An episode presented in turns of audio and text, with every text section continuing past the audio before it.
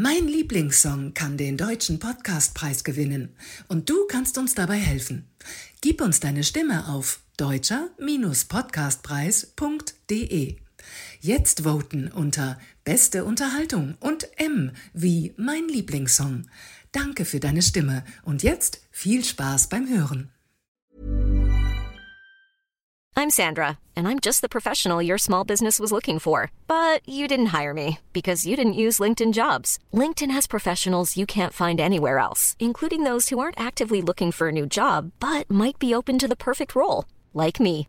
In a given month, over 70% of LinkedIn users don't visit other leading job sites. So if you're not looking on LinkedIn, you'll miss out on great candidates like Sandra. Start hiring professionals like a professional. Post your free job on linkedin.com/people today. Mein Lieblingssong, der Falk und Rüll Podcast. In meinem Lieblingssong haben wir jeweils einen Gast, der uns von seinem Lieblingssong erzählt. Und was ihn Persönliches mit diesem Song verbindet. Unser Gast heute ist Mickey Mäuser, hallo. Und der Lieblingssong von Mickey ist Nights in White Satin von The Moody Blues aus dem Jahre 1967. Hallo Mickey. Wieso gerade dieser Song? Ja, ähm, als ihr mich gefragt habt, ist mir aufgefallen, wie schwer das ist, äh, einen Lieblingssong zu, äh, auszuwählen und zu formulieren, ähm, weil man hat ja über die vielen Jahre äh, sehr viele Lieblingssongs. Äh, außerdem bin ich nicht auf eine Musikrichtung festgelegt und ähm, ich muss gestehen, ich höre kaum noch Songs, wenn ich mal Zeit habe, Musik zu hören und äh, höre ansonsten nur Klassik. Aber wenn wir jetzt hier eine Mahler-Symphonie oder eine Beethoven-Symphonie angegeben hätten, dann äh, wäre es vielleicht schwierig geworden. Und äh, für mich war der Lieblingssong eigentlich der Song, der mich als erster Song in meinem Leben berührt hat und den ich als ersten Song mal wirklich richtig klasse fand. Und ähm, Nights in White Satin ist natürlich ein langsamer Song, eine Ballade, aber da kommt auch schon raus, ähm, im Original, in der Originalaufnahme ist auch ein Teil Orchesteraufnahme drin, äh, was mich schon damals daran fasziniert hat, dass man Pop und äh, ein bisschen Klassik, also zumindest das klassische Instrumentarium des Orchesters verbinden konnte. Hm, das ist ja auch das Besondere an dem Song, aber viele Leute, gerade diesen orchestralen Einstieg und äh, das Ende äh, dieses Late Lament, kennen die ja gar nicht, weil das ja meistens in den Radiosendern dann verkürzt lief, ne?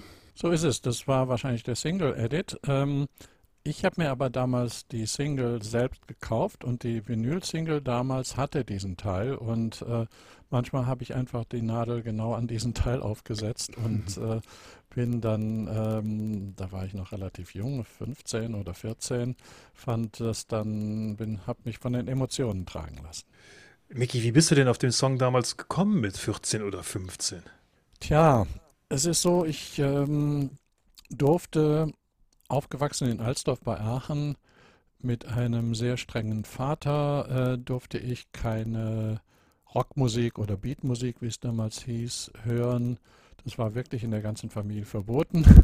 Stattdessen haben wir Klassik gehört. Ähm, und jeden Mittag hat eine fast gleich alte Schwester und ich, äh, mein Vater hat eine Vinylplatte aufgelegt und wir mussten raten, um welchen Komponisten und um welches Werk es sich handelte. Und ähm, ich habe das nachher sehr gehasst und bin ja auch schon mit 17 dann aus der Familie ausgebrochen und äh, bin nach Düsseldorf gezogen. Und ähm, Jetzt als Filmmusikkomponist hilft es mir und ich habe in den letzten, naja, schon auch 25 Jahren die Klassik wiederentdeckt und es sind natürlich tolle Werke. Nur damals fand ich es sehr, sehr schwierig. Und ähm, es war so, dass ich dann irgendwann mal, schon sehr jung, äh, hatte ich mal Geld zusammengespart und bin nach Teneriffa geflogen. Meine äh, Eltern haben zugesagt, weil da gab es Bekannte, die ich besucht habe. Und in Teneriffa habe ich mir dann in einem Plattengeschäft diese Single gekauft und habe sie da auch gehört, habe sie dann mit nach Hause gebracht und habe, wenn meine Eltern nicht da waren, habe ich sie mir auf unseren Plattenspieler aufgelegt. Das ist ja ein Wahnsinn, vor allen Dingen, wenn du sagst, dass du ähm, die Vinyl-Version hattest äh, mit dem orchestralen Vor- und Abspann. Ne? Also ähm, die ist es, wenn es, ich hoffe, du hast sie noch, oder?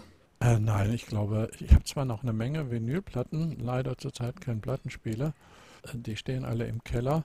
Aber, also trockener Keller, keine Sorge. Mhm. Äh, ähm, aber ähm, ich glaube, diese Single ist bei den vielen Umzügen, die ich gemacht habe, äh, bei den vielen Städten, in denen ich gewohnt habe, irgendwie verloren gegangen. Ich, zu den Städten gehört, wenn ich es aufzählen soll, ähm, natürlich Aachen, aber dann auch äh, Hamburg, ähm, in Düsseldorf habe ich studiert, ähm, ich habe in London gelebt, äh, länger in München, in Frankfurt, weil da die Plattenfirma CBS Sony war und jetzt bin ich in Berlin schon fast 20 Jahre. Du hast in vielen Städten gelebt, äh, das ist beeindruckend. Der Song hat dich die ganze Zeit begleitet bei diesen Umzügen und äh, hat er auch deine Arbeit äh, beeinflusst? Ich meine, er begleitet dich da schon sehr lange, wenn du den mit 15, 15, 16 schon gehört hast, ähm, ist das ja ein Wegbegleiter in deinem ganzen Leben gewesen. Ne? Ja, in der Tat. Ähm, wenn man sich das mal ähm, wenn man sich das mal anguckt, die Geschichte von Nights in White Satin, ich glaube, das ist drei oder viermal wieder in die Charts gegangen, sowohl in Deutschland als auch äh, in UK, also in England und eventuell sogar weltweit äh, hat, haben das, äh, hat der Song immer wieder ein Revival gehabt. Das, es gibt kaum ein Lied, was äh, so einen Erfolg hatte, äh, auch immer wieder neu entdeckt zu werden, vielleicht durch eine Werbung und so weiter und dann war es wieder zum Teil auch Nummer eins.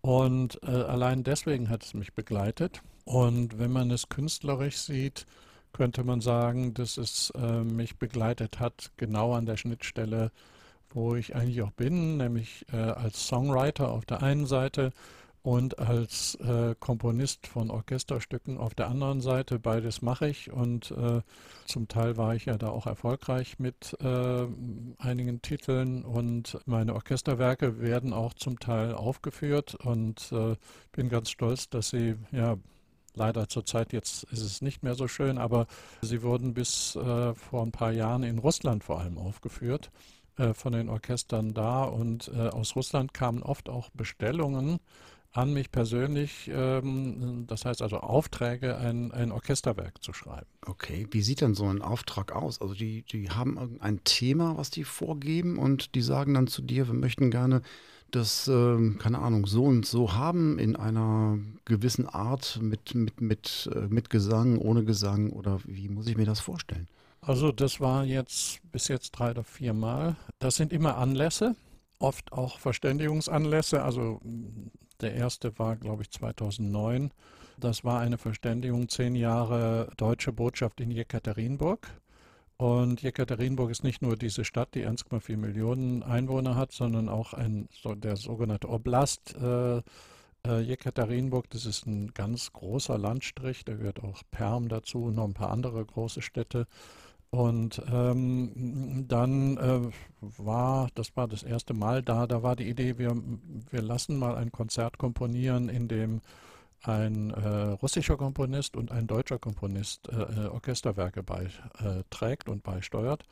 Und äh, in dem Fall war das ein Auftrag, ähm, frei zu schreiben für ein, das war in dem Fall ein Streichorchester. Kein riesengroßes, also es gibt ja verschiedene Größen. Es war jetzt kein 80-Personen-Orchester, wie man es manchmal in der Filmmusik hat, ähm, sondern es war so ein äh, circa 30 Personen, also knapp über Kammerorchester, wie man es so nennt. Mhm. Und was ich schreiben, äh, was ich schreiben konnte, wurde mir nicht vorgegeben. Also nun, wenn ich was schreibe, ist es meistens, ähm, äh, ich habe jetzt keine klassische Ausbildung in dem Sinne, dass ich Komposition studiert habe und irgendein Konzept verfolge. Ähm, mein Konzept ist, da ich sehr viel Filmmusik schreibe, die klassische Musik so zu schreiben, dass sie eventuell eine visuelle Assoziation startet in den Zuhörern. Und äh, in diesem Sinne habe ich dann jeweils Werke geschrieben für die verschiedenen Aufträge. Puh, wahnsinnig, das ist sehr, sehr, sehr spannend und äh, für jemand, der damit nichts zu tun hat, äh, kaum vorstellbar, wie, wie so ein Tag dann abläuft. Du, du kannst dich ja, du stehst ja nicht morgens auf und setzt dich hin und, und komponierst so ein Werk. Oder wie, wie stelle ich mir das vor? Du hast ja auch nicht nur ähm, Orchester-Dinge ähm, ähm, geschrieben, sondern du hast ja auch, äh, wenn ich es richtig im Kopf habe, für Ina Deta ähm, Sachen äh, produziert und geschrieben. Und man steht ja nicht morgens auf und dann schreibt man so einen Song wie Neue Männer braucht das Land, oder? Ja, Neue Männer braucht das Land ist in der Tat in einem roten Golf am äh, Kreuz Köln-West entstanden. als äh, als äh, Brainstorming, also zumindest der Text. Und äh, Ina hatte schon die Akkorde und hat mir da äh, vorgesungen, sie hätte einen neuen Song äh, namens Ob blond, ob braun, ob henna. Weihnachten gibt es neue Männer. Der Song ist übrigens auch aufs Album gekommen. Und ich habe gesagt, Ina, wir müssen noch knapper, wir müssen Popmusik macht folgendes, Popmusik startet eine Zeile und die Assoziation startet dann im, in der Zuhörerin oder im Zuhörer. Ähm, ich gebe dir mal ein Beispiel, sagen wir mal äh, Rolling Stones, Let's Spend the Night Together. Das war für uns damals ähm, eine Message. Und wir haben uns dann was vorgestellt und die Rolling Stones, den Rest würde ich jetzt nicht zitieren können, dieses Textes. Äh, genauso hatten die Beatles oder gute Popmusik oder Pophits haben eine, oft eine Zeile, die plakativ ist und die eine Assoziation startet. Und da habe ich Ihnen gesagt, versucht doch nochmal, wir müssen, neue Männer ist ein guter Begriff. Und dann ist in dem roten Golf äh, ungefähr Kreuz Köln-West, äh, äh, was hältst du denn von neue Männer braucht das Land entstanden? Also ich finde das, also ich habe jetzt äh, den Song nicht nachgeguckt, ja, aber ja. ich meine, ich bin ja auch in dieser Zeit sozusagen groß geworden, in Anführungszeichen, so 80er Jahre, äh, äh, auch neue deutsche Welle, ne? Und ja. ähm, ich sprüh's auf jede Wand. Ja, also das habe ich sowas von Intus, also unglaublich. Ja, das ist auch plakativ, das ist natürlich eine sehr gute Einstiegszeile. Und man muss halt gucken, wie man die Aufmerksamkeit bekommt. Und eine lustige Geschichte dazu, äh, bis heute ist der, das Lied noch verboten, also beziehungsweise auf dem Index der Lieder, die nicht gespielt werden dürfen, im saarländischen Rundfunk. Ähm, damals war das in ganz vielen Sendeanstalten, äh, weil äh, die Zeile Ich sprühe auf jede Wand eine Aufforderung zur Gewalt ist, mhm. zu einer Straftat. Oh. Dahinter steckt natürlich eine, ein versteckter Antifeminismus. Also man wollte äh, nicht diese äh, blöden Frauen, das, das wollte man nicht. Äh, und ähm, es wurde auch aktiv verhindert, dieses Lied in die Hitparaden zu bringen. Aber man hat dann diesen Umweg gefunden über diese, ähm, dieses äh, äh, Sachbeschädigungsding mit dem Sprühen. Das mit dem Verhindern kann ich auch mit einem Fakt belegen. Es war so, dass ähm, äh, Neue Männer braucht das Land schon 80.000 Exemplare verkauft hatte und nirgendwo in den Charts oder in den Listen auftauchte. Damals haben die Listen die Plattengeschäfte ausgefüllt, noch von Hand, händig. Und ähm, Media Control hat das eingesammelt und davon die Charts zusammengestellt. Und die damalige äh, Plattenfirma Phonogramm hatte zum Beispiel die Band Tears for Fears, die schon mit äh, 12.000 verkauften Einheiten oder Platten in den Charts waren, schon sehr hoch in den Charts. Und mit 80.000 war Neue Männer braucht das Land noch nicht in den Top 100 aufgetaucht. Oh, okay. Und äh, dann haben die sich bei Media Control beschwert und haben mehrfach nachgefragt. Und dann hat Media Control wirklich äh, festgestellt, dass äh, einfach die Plattengeschäfte das nicht eingetragen haben, weil einige da nicht wollten, dass das äh, irgendwie registriert und ein Hit war. Verkauft haben sie es trotzdem. Oder hatten sie es. Das ist ja unglaublich. Ja, ja, oder? Das ist ja wirklich. Ähm, aber jetzt leben wir in einer Zeit, das wäre ja eigentlich genau die Zeit, um ein, ein Revival von diesem äh, äh Song zu machen, oder? Das ist doch jetzt, äh, passt das ja, doch, oder? Ja, es ist Thema jetzt. Ähm, eigentlich ist es eine Schande, dass sich seitdem nicht so viel geändert hat, dass, dass die Frauen das immer wieder neu probieren müssen und dass es äh, dass, äh, immer wieder versucht wird, zurückzurudern. Es gab zwischendrin einige Re-Releases, also es gab Coverversionen davon, aber ich würde es jetzt nicht nochmal rausbringen wollen. Ja, gut, kann man verstehen. Ähm, ich glaube, ähm, Ina Deta hat vielleicht dann auch keine Lust mehr. Ich meine, die ist ja auch schon. Ina Deta 75. 75, ja, okay. Und ähm, hat sich ganz aus Deutschland zurückgezogen, ist kaum noch da. Ähm, sie ist ja Berlinerin und sie hat hier noch eine kleine Wohnung, aber ist ganz selten da, mal einen Monat im Jahr. Und das ist die einzige Person, die ich kenne, die auf Internet und äh, Online-Zugang verzichtet. Und äh, alles, was an Ina Data geschrieben wird, äh, kommt bei mir an. Und äh, ich kann sehr gut verstehen, dass sie das macht, dass sie Internet keine Lust hat, weil äh, da kommen auch einmal im Monat wirklich wüste Beschimpfungen und zum Teil einmal im Jahr eine Morddrohung an und so weiter.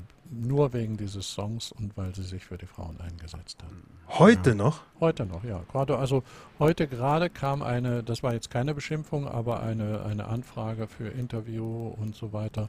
Letzte Woche war eine Anfrage von des Senders Vox, der irgendwas über die Neue Deutsche Welle machen möchte, mochte oder wollte. Und äh, aber Ina Deta sagt alles ab, auch die äh, Interviews, Autogrammanfragen und sowas. Also sie, ähm, ich kann das sehr, sehr gut verstehen, weil äh, sie war da in einem Fokus, der nicht gesund ist für die Seele. Mhm. Ja, kann man ja auch irgendwo verstehen, wenn man dann ja. auch äh, sich zurückzieht. Das heißt, ähm, aber du bist ähm, sozusagen in den sozialen Medien vertreten. Ich bin in den sozialen Medien vertreten und ich bin auch in der Öffentlichkeit, weil ich sehr viel Berufspolitik mache für die Kolleginnen und Kollegen äh, Musikerinnen und Musiker, für die Kreativen überhaupt in Deutschland. Äh, ganz kurzen äh, Umweg oder äh, Ausflug. Äh, wie wird Kreativität bezahlt? Äh, das ist mit Lizenzen, das ist mit Urheberrecht. ohne Urheberrecht bekommen Kreative von der Buchautorin über die Malerin bis hin zu den Musikern und Musikerinnen, Komponistinnen bekommen wir kein Geld, weil es sind ja fast alles Vervielfältigungen. Und deswegen ist das Urheberrecht und diese, dieser Recht, Lizenzen zu erheben und Tantiemen zu bekommen, äh, eigentlich unsere Lebensgrundlage. Und ähm, da setze ich mich sehr für ein. Und äh, da stehe ich auch natürlich in der Öffentlichkeit und zum Teil natürlich, äh, Stichwort Piraten, aber auch die Tech-Branche und die IT-Branche, die der Meinung sind, Kultur müsse umsonst sein, von denen wird man, werde ich und auch meine Kolleginnen sehr angegriffen. Okay, das ist, ja, aber ist es eine wichtige Arbeit, die du da machst? Hm? Ja, es ist eine unbezahlte, aber es liegt mir am Herzen und äh, ich finde, irgendjemand muss, muss es machen. Und ich bin jetzt auch schon sehr, sehr lange, ich glaube, äh, wenn ich zurückgucke, 1976 war das Jahr, in dem ich beruflich angefangen habe. Und ähm, ich habe jetzt äh, auch schon sehr, sehr lange daran gearbeitet, an meiner Kunst und an meiner Musik. Und ich habe auch zum Teil natürlich Kapazitäten, dann auch noch Berufspolitik zu machen. Und dann mache ich sie halt. Auf jeden Fall. Ich möchte nochmal die Kurve zu Nights in White Satin äh, genau, schlagen. Ja. Ähm, ja. Und zwar, ähm, was mich auch so besonders interessiert hat, als ich mir auch dann vorhin nochmal das ganze Album angeguckt habe, äh, Days of Future Past, das ist ja auch, müsste doch auch so für dich äh, eigentlich so ein absoluter Leckerbissen sein, weil es eben eben so eine Mischung aus Orchester ist und ähm, ähm, vor allen Dingen auch Rock. Das hört man ja auch so in einigen Stücken ganz besonders raus. Peak Hour zum Beispiel, da hört man so ein Orchester und der ist in so einem orchestralen, ich sag mal, ähm, äh, Gefühl drin und plötzlich kommen da die Gitarren und es geht richtig rockig los. Also ein einziger Wahnsinn. Also ich finde, äh, das ist wirklich unglaublich, oder? Das muss doch für die damalige Zeit äh, 67 ähm, ein absoluter Breaker gewesen sein, oder?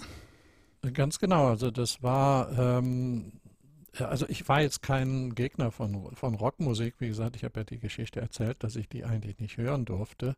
Aber ich fand das ganz toll und habe das nachts zum Teil heimlich gehört. Radio Luxemburg damals oder äh, Radio Caroline oder was immer da zu empfangen war. Also ich kannte mich da zum Teil aus, aber das schien mir äh, ganz toll zu sein, diese Verbindung zwischen der verbotenen Musik und der, die auf einmal dann die Klassik äh, äh, ähm, einbezog. Und ich habe natürlich versucht, meinem Vater oder meinen Eltern zu zeigen, hier, guck mal, die machen jetzt auch das. Äh, hat nicht viel genutzt, aber ich habe es dann genossen und ich fand es wirklich ein tolles Album. Ach, dein Vater dich mal überrascht, äh, als du heimlich äh, dann äh, den Song oder, oder Radio Luxemburg oder so gehört hast und, und äh, gab es dann, gab's dann Ärger zu Hause oder konntest du das äh, immer versteckt machen und bist nie erwischt worden? Äh, bestimmt. Also ähm, ich hatte so ein altes Holz verkleidetes Röhrenradio am Bett stehen. Und ähm, da habe ich dann, wenn meine Eltern irgendwo zu Besuch waren, irgendwie dann gehört und äh, relativ leise gehört und manchmal auch lauter gehört. Äh, manchmal kamen die natürlich zurück. Ich meine, Eltern sind nicht naiv, die, die wussten das wahrscheinlich und äh, ein klein bisschen Freiheit, die wollten wahrscheinlich nicht alles reglementieren. Und ab und zu kamen sie dann mal rein und haben dann gesagt, jetzt musst du aber schlafen oder sowas, du, sowas in der Richtung. Aber tagsüber war die strikte Regel, Beatmusik wird nicht gehört. Und äh, auch ähm, das, was man damals sagte, ja, das ist in zehn Jahren vergessen, aber die Klassik wird man niemals vergessen. Aber dass man die Beatles auch nicht vergessen würde oder die Rolling Stones, das äh, konnten sie nicht ahnen.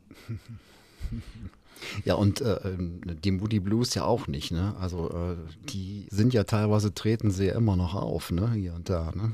Richtig, das sollten sie machen, weil heutzutage mit der Technik, die da ist, äh, könnte man, kann man solche Sachen sehr, sehr gut übertragen. Und ähm, wir machen zum Beispiel den, den Deutschen Filmmusikpreis für die beste Filmmusik. Da ich äh, zum Vorsitzenden der Filmkomponistinnen und Komponisten in Deutschland gewählt wurde, bin ich da der Hauptorganisator und ähm, das machen wir immer in Halle mit der Staatskapelle Halle. Und was man da alles heutzutage machen kann, gerade in der Verbindung mit, eine Verbindung mit Rockmusik und äh, Gitarren und einem Riesenorchester, da haben wir dann 80 Personen Orchester oder noch mehr, und äh, wie das dann klingt, das ist super. Das sollten die Moody Blues mal machen, möglichst auf Tournee gehen. Hast du die Moody Blues äh, denn auch schon mal selbst live erlebt oder noch mehr? Ich meine, du bist ja auch Musikproduzent. Hast du mit ihnen beruflich schon mal zu tun gehabt? Leider nicht und ich habe sie auch nie live gesehen. Ähm, ich habe ganz viele dieser alten Gruppen live gesehen, von The Who über äh, Led Zeppelin, Deep Purple, Pink Floyd und so weiter. Sogar auch die wie hießen die, Grateful Dead noch. Und ähm, also die Liste ist lang, aber leider die Moody Blues nicht. Die schienen auch damals nicht auf Tour zu gehen. Also ich, ich habe es nicht nachvollzogen, aber äh, äh, ich glaube, die gingen nicht so richtig oft auf Tour. Ja, das kann sein. Ähm, die hatten ja auch, ich sag mal, die, ähm, also Nights in White Satin ist ja 67 veröffentlicht und war dann erst fünf Jahre später im Grunde genommen in den Charts. Ne? Also der, der, das hat sich ein bisschen schwer getan am Anfang. Ähm, und dann kam es dann so langsam. Ne? Ja, ich glaube, es war zwei oder, äh, wie ich sagte, drei oder viermal in den Charts. Es mm, war genau. auch nach Release in den Charts, 67, ich glaube in England nur. Und äh, man hat es jedenfalls in, im Radio gehört und da fand ich es halt sehr, sehr toll und habe es entdeckt. Und dann war es 73, glaube ich, ein ganz großer Hit weltweit. Und dann kam es nochmal in den 79 oder in den 80er Jahren und nochmal in den 90er Jahren hoch. Ja, es soll ja angeblich einer der besten Rocksongs aller Zeiten sein. Und ähm, sagen wir mal, meinst du, junge Menschen, äh, sagen wir um die 20, können mit dem Song was anfangen? Ich glaube, dass die einen ganz anderen Sound hören. Ähm, mhm. Dieses mit den Akustikgitarren und äh, naja gut, Balladen und emotionale Musik hören die auch gerne, aber eher seltener. Da muss halt mehr Bumm machen und muss wohl eher tanzbar sein. Und dieses, diese langsame Ballade da, ähm, ähm, ich glaube, da machen die einen ganz anderen Sound und er ist elektronischer. Und das ist auch dann zurzeit in der Mode. Und dann muss noch die Stimme irgendwie mit äh, Autotune verfälscht sein.